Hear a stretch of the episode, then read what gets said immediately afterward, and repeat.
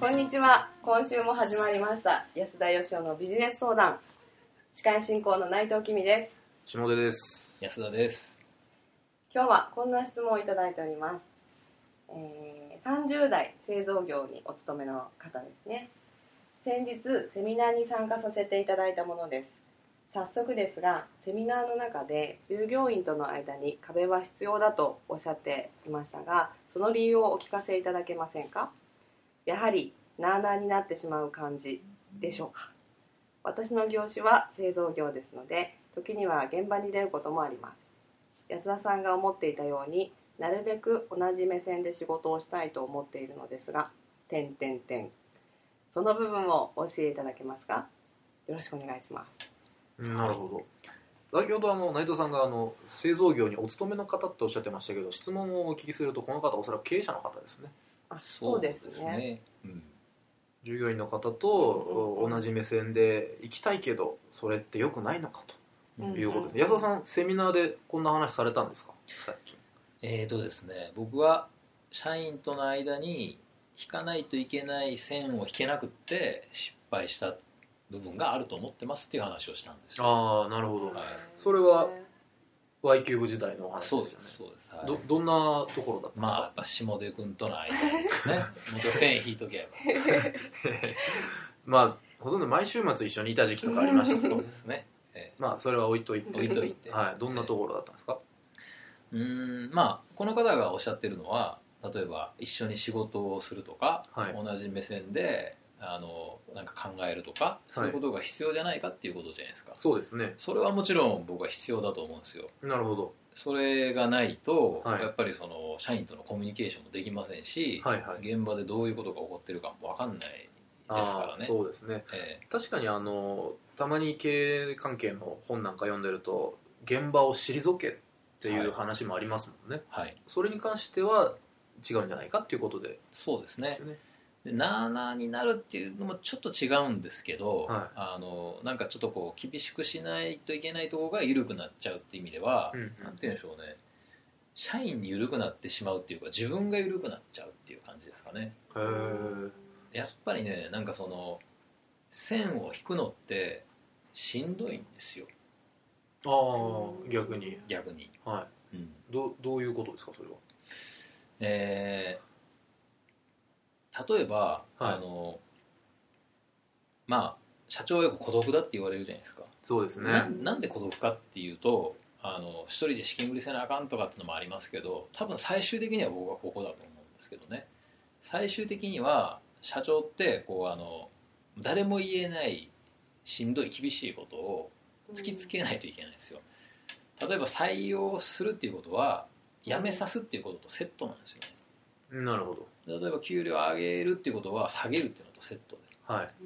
で昇進さすっていうことは降格さすっていうのとセットで。でただ単に給料を増やし続けるとか、はいはい。えー昇進させ続けるとかっていうんだったらものすごい楽なんですけど、まあそうですね。お互い嫌な気持ちはしないですもんね。でも残念ながらやっぱそういうわけにはこういかなくなってくるはいんですよね。はい。はいとあの先ほどおっしゃってた安田さん自身が、まあ、若干このなあなあというか壁がなくなってしまって失敗したと思ってるっていうのははい、降格させられなかったとか。そうですね。っていうことが、えーうん。まああの人間だしよくよく振り返ってみたら自分も若い頃できなかったしとか誰でも新入社員の時は仕事できないし、まあ、みんなでカバーしていけばいいよねみたいになっちゃうんですよね、はい。はい。でもそれは社員の総論としては正しいんですよだけどそこでいやダメなんだっていうやつがいないとやっぱ組織って運営できないですよね。うんうんうんこれが国とかだったら別ですよ。仕事できない人は日本から出て行ってくださいっていうわけにはいかないじゃん、うんそうですね。ええ。でもやっぱ会社と国って違うんで、はらやっぱ会社っていうのはこう利益を出していくっていうことが。い、まあ、存続できないですもんね。存続できないんで、はい。税金をあの払ってもらってるわけではないんでですね、はいはい。だからあの壁があるっていうよりは壁を作らないといけないっていうか、うん。あのそれはあれなんですよね。その厳しくするときに壁があった方がやりやすいっていうことですよ、なるほど。どこかで突き放す時が来る。それを覚悟しとくっていうことがまず。それは絶対にありますよね、そうですよね。えなただの仲良くやってればそれでいいです集団ではないですもんね。ーはい、社員怒ったことがない社長とかっているじゃないですか。はい。褒めるだけの社長って。でもそういう会社には必ず厳しい人が僕はいると思うんですよね。ナンバー2ナンバー3社長の代わりに厳しいことを言ってる人、はえーそれ役割の問題であって、いなるほど、えおということで言うとその一人の人がその雨と鞭両方使うのとあの二人いて雨役鞭役がいるのと、はいどっちがいいかとかあるんですかいや僕はそれは一人がやるっていうのはなかなか難しいと思いますけどね現実的にはえ、ーだから役割分担できたら一番いいんですけどだけど残念ながら中小企業ってそんなにうまいこと人材に恵まれてないんで、ああ右腕がいるとは限らないですもんね、えー社長の代わりに社員まとめて引っ張れる人がいるかって言うとなかなかいなくてはいじゃあ厳しいことを社長に代わって言える人がいるかっていうと、まあ、そういう人がいる会社はやっぱ伸びますよねだって社長はあの褒めときゃいいわけですから、はいはいはい。えまあまああのみこしに乗っといていてもらって。裏でちょっと締めるところは締めると、そうですね、はい、でそういう人が、まあ、運よくそばにいてくれればはい。それでいいと思うんですけども、そうでない場合、日々どういうことに気をつけて経営者の方っていうのは社員さんと接していけばいいんですかえっね、とですね僕があの反省しているっていうか、まあ、これは結果的にはいいか悪いか分かんないですよでも今だったらやめといたらよかったなと思うのは社員に仕事を作るっていうこと。新しい。今ある事業で活かせない社員さんはでもこの子にもいいとこあるんだからこの子の能力使ったらこんなことできんじゃないのかなっていうことを考えてその子の居場所をやっぱ作ってたんですよ。なるほど。でもそれをやり続けていくと会社の事業ってこういびつな形になっていくんですよね。あだからやっぱり今の事業の想定に合わない人のために仕事を作るっていうのは、まあ、僕は本人のためにも良くないと思うんですよ。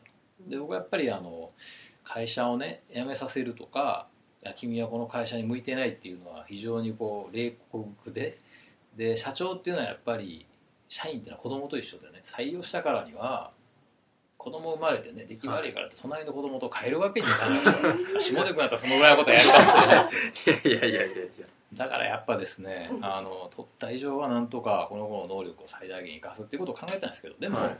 やっぱりその一つの特に中小企業のビジネスモデルなんて狭いもんでここでは能力生かせなかったけど他の会社行ったり他の仕事やったらものすごく能力発揮する人っているんですよ。なるほでそれをわざわざ社内になんか例えば受付を無理やり作ったりとかですね新しい役割の仕事を無理やり作ったりとかっていうのはやっぱりその本人に対しても失礼だし会社のトップとしてやるべきじゃないんじゃないかなっていう反省が、うん、どなるほど。ありますね。一見素敵なんですけどね。その方に合わせて仕事を作るって、まあ、仕事を作るって一つ経営者の仕事だって言われるじゃないですか。はい、そういう意味でもその人に合わせて会社が形を変えていくっていうのも素敵なようには聞こえるんですけど、はいちょっと危険すぎると。えっ、とですねその人の能力を最大限発揮させてあげて今のビジネスと結びつけるっていうそういうシナジーを生み出すという意味で新しい仕事を作るのはいいんですよ。なるほど。だけど仕事ってねあの例えばお役所の仕事とか必要のない人が多すぎんじゃないかとかいやこれはお役所の悪口言ってるわけじゃなくて、はい。そう言われる時に、はい。やっぱり仕事ってね生み出そうと思ったらいくらでも生み出せるんですよ。なるほど。なるほど。それは新しいですねで要するにじゃあそれは今のこの組織の利益につながるかどうかなんですよ。で利益につながんなくてもいい仕事なんていくらでもあるんですよ。はいはい例えば上司の伝票をひたすら処理する人とかですね、はいはい。そういう人欲しいじゃないですか。そうですね。いう人をどんどんどんどん雇っていったら会社なんか絶対赤字になるわけで、はい。だからまああの必要のこの会社に必要な仕事なのか必要のない仕事なのかっていうそこのジャッジがやっぱできないといけないですよ。うんなるほど。そして合わないなと。このこの能力では今の我が社には合わないなと思ったらそれをちゃんと伝えられる人でなければいけない。そうですね。だから僕が言いたかった壁を作るっていうのは悲しいことなんですけどあんまり仲良くならないっていうことですね。こう僕が今まで言ってきたことと相反しますけど僕はだから仲良くなりすぎちゃったと思ってますけどやっぱね感情が入っちゃうんですよ。はうん仲良くなると。だからあんまり仲良くしない。ってこれまた辛いんですけどそういう意味でのやっぱ壁が必要なんじゃないのかなという。まあ正直言ってここはまだ僕も悩んでるところです。なるほど。はい、うん。まあ、一緒に仕事するとか同じ目線でっていうねこの質問者の方のお話だとそれはもちろん必要だけど必要以上に近づきすぎると突き放す時辛いですよっていうことですよね。あの突き放せるんだったらいいですけどねあの正確な正しいジャッジメントができなくなっちゃうかもしれないっていう意味です。ああ感情が自分の中ではい。整理できないですもんね、そそうんな簡単に理性と感情は分けられないですからね。そうなんですよ。なるほど。分かりました、まあ、ちょっとここはまだあの安田さんの中でも悩んでるっていうことだったので、はい。まあ、これからまだまだ研究を。研究をしてみたいと思います。はい、えーということで、えー回答になりましたでしょうか。ご質問ありがとうございました、えー今日はここまでとさせていただこうと思います。今日もありがとうございました。ありがとうございました。ありがとうございました。この番組をお聞きいただいた方限定で安田義雄がここ1年間に行った講演の中人気ナンバーワンの講演レポートを入手していただけます。タイトルは「あなたは教えると育てるの違いを説明できますか?」です。社員や部下の教育に携わる方にも上司に教えられる側の若手の方にもお役立ていただける内容です。レポートは境目研究家安田義雄ホームページのポッドキャストページからお申し込みください。